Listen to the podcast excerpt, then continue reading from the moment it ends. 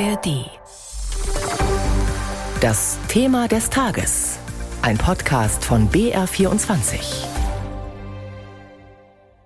Mit Sabine Strasser und jeder Menge Landespolitik jetzt im Thema des Tages. CSU und AfD beenden ihre Winterklausuren in Franken. Die Landtagsgrünen kommen heute in München zusammen. Und natürlich wird überall auch der neue BR24 Bayern-Trend intensiv diskutiert. Die Grünen haben in dieser repräsentativen Umfrage mit nun noch 13 Prozent wieder leicht verloren, nachdem es schon bei der Landtagswahl 2023 Verluste gegeben hatte. Aber der Blick soll nach vorne gehen, wie Peter Quieton berichtet. Die Wahlkampfanalysen sind abgeschlossen. Jetzt wollen die Grünen in verschiedenen Workshops die Konsequenzen daraus ziehen. Fraktionschefin Katharina Schulze sieht in den Grünen die einzig verbliebene progressive Kraft in Bayern. Daher geht es insbesondere darum, verloren gegangene Jungwähler zurückzuholen, sich in Social Media besser aufzustellen und natürlich den Klimaschutz konsequent weiterzudenken. Auch die Landbevölkerung wollen die Grünen wieder stärker in den Fokus nehmen. Dazu gehört auch, sich vor Ort besser zu vernetzen. Diese ganzen Überlegungen sollen intern angestellt werden, also unter Ausschluss der Öffentlichkeit. Die Presse ist erst am zweiten Tag geladen, wenn die 32 grünen Abgeordneten nach Pullach fahren, wo ihre frühere Fraktionskollegin Susanna Tausendfreund erste Bürger Bürgermeisterin ist. Dort besichtigen sie die Pullacher Geothermieanlage, ein Vorzeigeprojekt im Bereich Energiegewinnung aus Erdwärme. Soweit Peter Queton mit einer Vorschau auf die Winterklausur der Landtagsgrünen, die heute in München beginnt. Die AfD wiederum geht in den letzten Klausurtag. Seit vorgestern berät die Fraktion an einem geheimen Ort und auch inhaltlich ist nicht so viel bekannt geworden bisher, wie unser Reporter Johannes Reichert erklärt. Teambuilding und Leitlinien der Oppositionsarbeit. Um diese beiden Punkte soll es laut Auskunft mehrerer AfD-Abgeordneter auf der Klausur bisher gegangen sein. Man wolle den Streit der letzten Legislatur nicht wiederholen, heißt es von einem der Teilnehmer. Nicht auf der Tagesordnung ist die Aufforderung des Landesparteitags vom vergangenen Wochenende an den unterfränkischen Abgeordneten Daniel Halember, sein Mandat zurückzugeben. Halember, gegen den die Staatsanwaltschaft wegen Volksverhetzung ermittelt und die Partei wegen Meldebetrugs rebelliert, ist auf der Klausur Klausur zugegen und muss Stand jetzt keine Konsequenzen vom Fraktionsvorstand fürchten. Laut Satzung jedoch fliegt Halemba automatisch aus der Fraktion, sollte er von der Partei ausgeschlossen werden. Das fordert der AfD-Bundesvorstand. Ein Verfahren hat er gegen Halemba jedoch noch nicht eröffnet. Auch die Verwicklung der beiden AfD-Abgeordneten Franz Schmid und Benjamin Nolte in einen Disco-Besuch am Rande des Parteitags, bei dem rassistische Parolen gegrölt wurden, soll auf der Klausur ebenso keine Rolle spielen wie die diffamierenden Aussagen des Fraktionsvizes Martin Böhm über die Landtagspräsidentin Ilse Aigner. Böhm nannte die Delegitimation und Schädigung Eigners ein politisch legitimes Ziel. Zum Abschluss der Klausur heute wollen die AfD-Abgeordneten ein Sofortprogramm für Bayern beschließen. Johannes Reichert über den letzten Klausurtag der AfD heute und damit direkt weiter zur CSU-Landtagsfraktion live ins Kloster Banz nach Oberfranken und zu unserer Korrespondentin Eva Eichmann. Guten Morgen. Guten Morgen aus Banz. Eva, heute letzter Klausurtag bei der CSU. Was ist da geplant zum Abschluss? Die CSU macht es weniger geheim wie die AfD, deswegen kann ich das ganz genau sagen. Bei der CSU, da geht es heute um Europa, also um Sicherheit, um Migration, um Fachkräfte. Und da kommt ein ausländischer Gast in die Fraktion, nämlich Edi Rama, der Ministerpräsident der Republik Albanien. Der wird mit der Fraktion beraten und danach kommt Manfred Weber, der EVP-Chef. Und er ist ja auch der Spitzenkandidat der CSU für die anstehende Europawahl. Er wird also auch mit der Fraktion nachher diskutieren informieren, sich austauschen und dann werden wir Journalisten später in einer Pressekonferenz darüber informiert, was nun mit den Politikern besprochen wurde. Gestern Nachmittag hat ja Markus Söder seine Grundsatzrede gehalten. Kannst du uns nochmal Söders wichtigste Positionen und Forderungen zusammenfassen?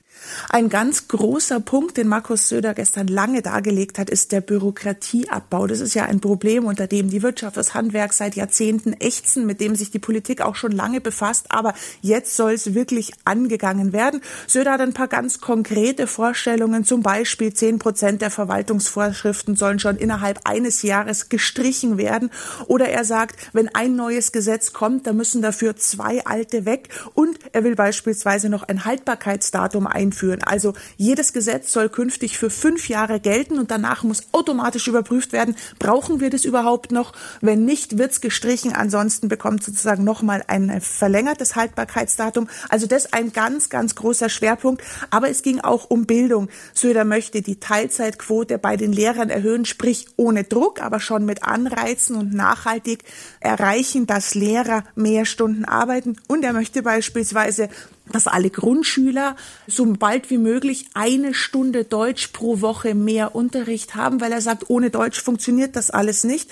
Und noch ein letzter Punkt. Söder hat auch relativ deutlich angesprochen, dass er Einsparungen im öffentlich-rechtlichen Rundfunk möchte. Er kann sich also da durchaus vorstellen, Sender bei Fernsehen und Hörfunk zu streichen. Also da hat er einiges vorgelegt. Vielleicht letzter Satz dazu.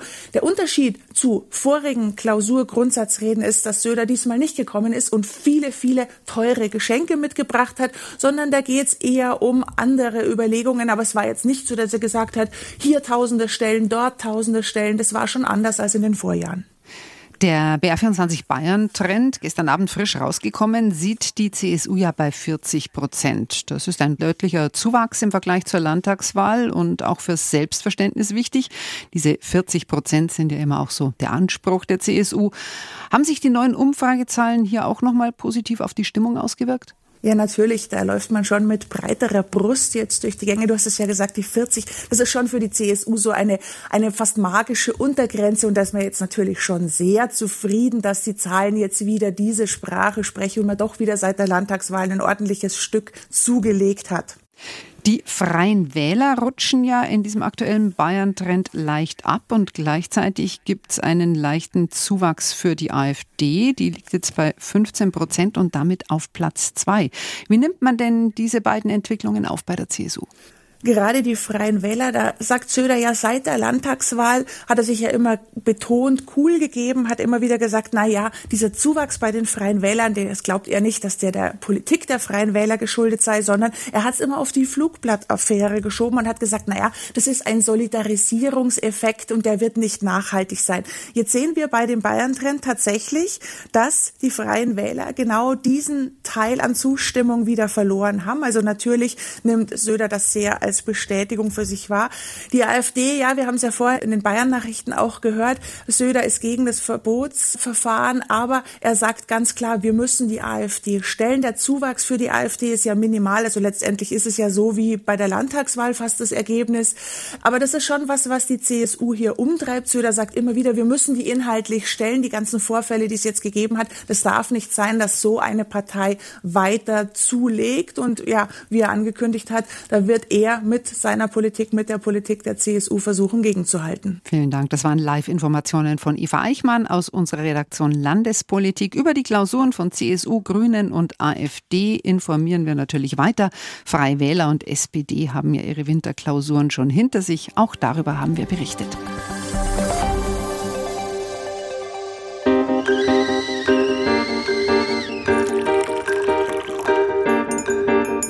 Tee mit Warum? Der Philosophie-Podcast von NDR Kultur. Hallo, hier ist Tee mit Warum, der Philosophie-Podcast vom NDR. Ich bin Denise Mbay. Ich bin Sebastian Friedrich. Eine Frage, eine halbe Stunde lang Philosophie. Ein Becher Tee dazu. Und wir im Gespräch, nicht nur mit uns gegenseitig, sondern mit Philosophinnen. Wir schauen in die Philosophiegeschichte. Und fragen bei Menschen aus dem täglichen Leben, was sie zu unseren Fragen so sagen. Zum Beispiel, was macht uns sicher? Was schafft einen Sinn? Kann Sprache gerecht sein? Wie kann sich eine Gesellschaft verändern? Wir freuen uns, wenn ihr dabei seid. Bis bald bei Tee mit Warum.